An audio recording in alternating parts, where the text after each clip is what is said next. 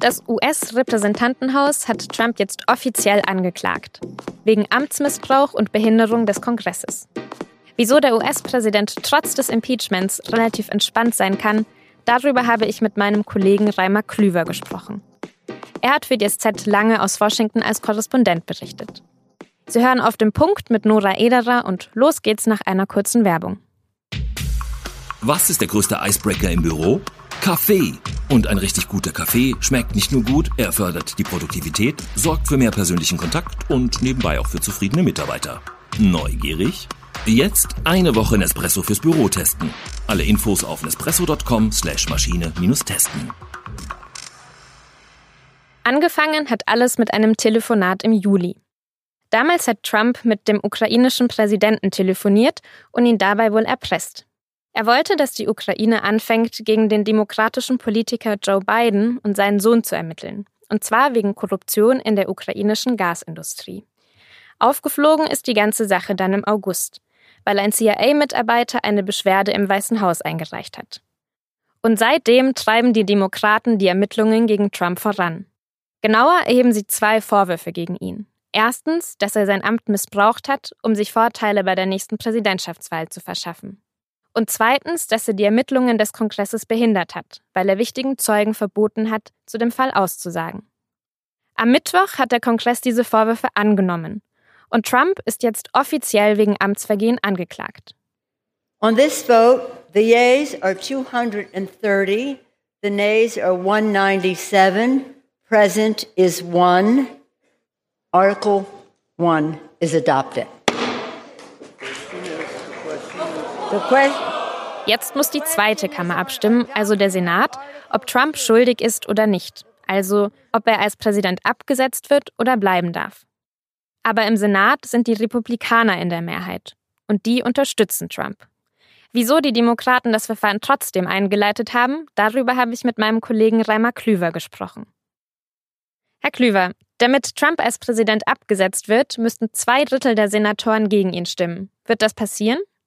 Nein, das wird nicht geschehen. Die Republikaner haben sowieso die Mehrheit im Senat äh, mit drei oder vier Stimmen. Äh, die Demokraten sind in der Minderheit. Sie müssten 20 Republikaner umstimmen, sozusagen, dass sie zu der erforderlichen Zweidrittelmehrheit kämen. Und das wird nicht geschehen.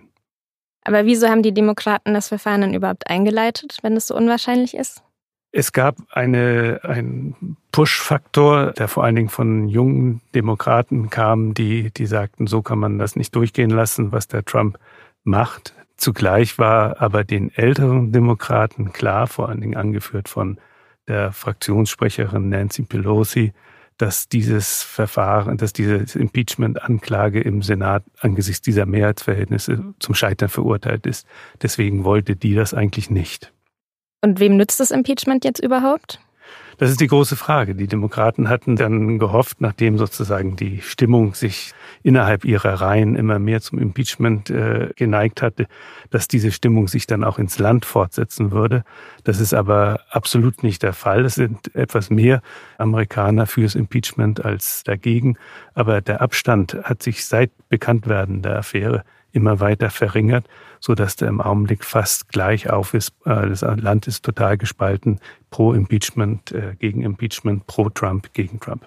Und das ähm, schlägt sich jetzt auch dann eben nieder im, zum Beispiel im Abstimmungsverhalten im Kongress. Da haben sich ja drei Demokraten gegen die Impeachment-Anklage gestimmt und eine Präsidentschaftskandidatin hat, hat mit Present äh, abgestimmt, also sich der Stimme enthalten. Das zeigt, das sind, das sind diese drei Kandidaten, kommen alle aus ländlichen Bezirken, wo sie um ihre Mehrheit äh, fürchten müssen bei der kommenden Kongresswahl im Herbst. Das Impeachment scheint Trump also gar nicht so sehr zu schaden. Bleiben seine Umfragewerte stabil? Nicht nur stabil, man muss sagen, sein, das nennen die Amerikaner immer Job Approval, also die Zustimmung äh, zum Präsidenten, hat sich seit Beginn sozusagen dieser Impeachment-Angelegenheit haben sich die äh, Zustimmungsraten für Trump sogar deutlich erhöht von 39 auf 45 Prozent. So gut war er selten. Also das ist an sich schon äh, etwas, was, was einem zu denken geben müsste. Zugleich hat sich eben, wie gesagt, die Zustimmung vom Impeachment, äh, zum Impeachment verringert. Kann sich Trump also alles erlauben? Ähm, wenn man auf diese Zahlen guckt, müsste die Antwort ja lauten. Das ist ziemlich, das ist aber zu erklären. Also die Demokraten sind schon, bevor es überhaupt zum Impeachment-Verfahren gab, gegen Trump eingestellt und zwar äh, sehr, sehr deutlich. Es gibt wenige Demokraten, die Trump gut finden. Ähm, das war vor dem Impeachment so, ist jetzt äh, nach, dem, nach dem Beginn des Verfahrens genauso. Bei den Republikanern ist es wiederum umgekehrt. Die waren, äh, bevor diese Ukraine-Affäre bekannt war, schon für den Präsidenten und die haben sich im Grunde eingegraben. Die sind äh, seither äh, noch sozusagen überzeugter, dass dieser Mann der richtige Mann im Weißen Haus ist und die Demokraten ihn einfach nur weghaben wollen und das mit unlauteren Mitteln, wie sie finden. Welcher der demokratischen Spitzenkandidaten hätte denn bei der nächsten Wahl überhaupt noch eine Chance dann gegen Trump? Wenn man den Umfragen glauben kann, hat nur einer eine Chance im Augenblick und das ist Joe Biden, weil er die liberale Mitte im Land anspricht. Sonst äh, bei den Demokraten aussichtsreichen Kandidaten Warren und, und Sanders sprechen sozusagen die, die Linke an, aber nicht die demokratische Mitte. Die Moderates, wie die Amerikaner das nennen. Und wem nützt denn das Impeachment jetzt mehr? Den Republikanern oder den Demokraten?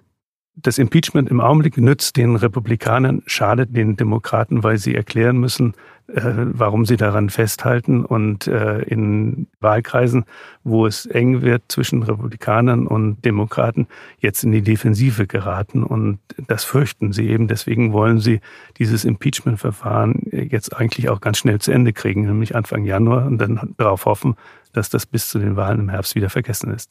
Wie gerechtfertigt ist der ganze Wirbel, der jetzt um das Impeachment gemacht wurde? Trump hat sich äh, eines Vergehens schuldig gemacht, das äh, impeachable ist, also die Anklage für die Amtsentfernung ist sicherlich gerechtfertigt, aber man muss es immer wieder betonen, dies ist ein politisches Verfahren, kein juristisches Verfahren und deshalb wird er davon kommen. Das war Reimer Klüver und jetzt noch Nachrichten. An diesem Donnerstag hat Wladimir Putin eine große Pressekonferenz gegeben. Dabei hat sich herausgestellt, dass er falsche Behauptungen aufgestellt hat, und zwar bei einem Mordfall, der die deutsch-russischen Beziehungen in den letzten Monaten stark belastet hat. Im August ist in Berlin nämlich ein Georgier erschossen worden, der auch einen tschetschenischen Pass hatte.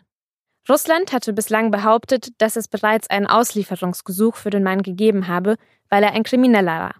Aber jetzt hat Putin zugegeben, dass Russland so eine Auslieferung nie offiziell beantragt hat. Die geplatzte Pkw-Maut droht für deutsche Steuerzahler zum finanziellen Fiasko zu werden. Denn die angeworbenen Mautbetreiber haben jetzt eine Schadensersatzforderung an den Bund gestellt. Sie fordern 560 Millionen Euro. Bundesverkehrsminister Andreas Scheuer hat nämlich schon 2018 Verträge mit Mautfirmen geschlossen obwohl noch überhaupt nicht klar war, ob eine Maut europarechtlich überhaupt erlaubt ist. Im Juni hat der Europäische Gerichtshof die Maut dann gekippt.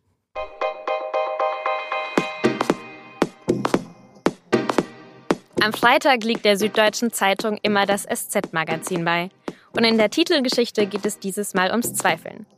Genauer gesagt geht es um die Zweifel an Gott und der katholischen Kirche, denn unsere Autorin überlegt, ob sie aus der Kirche austreten soll. Dafür hat sie nicht nur ihr Gewissen befragt, sondern auch die Kirche selbst.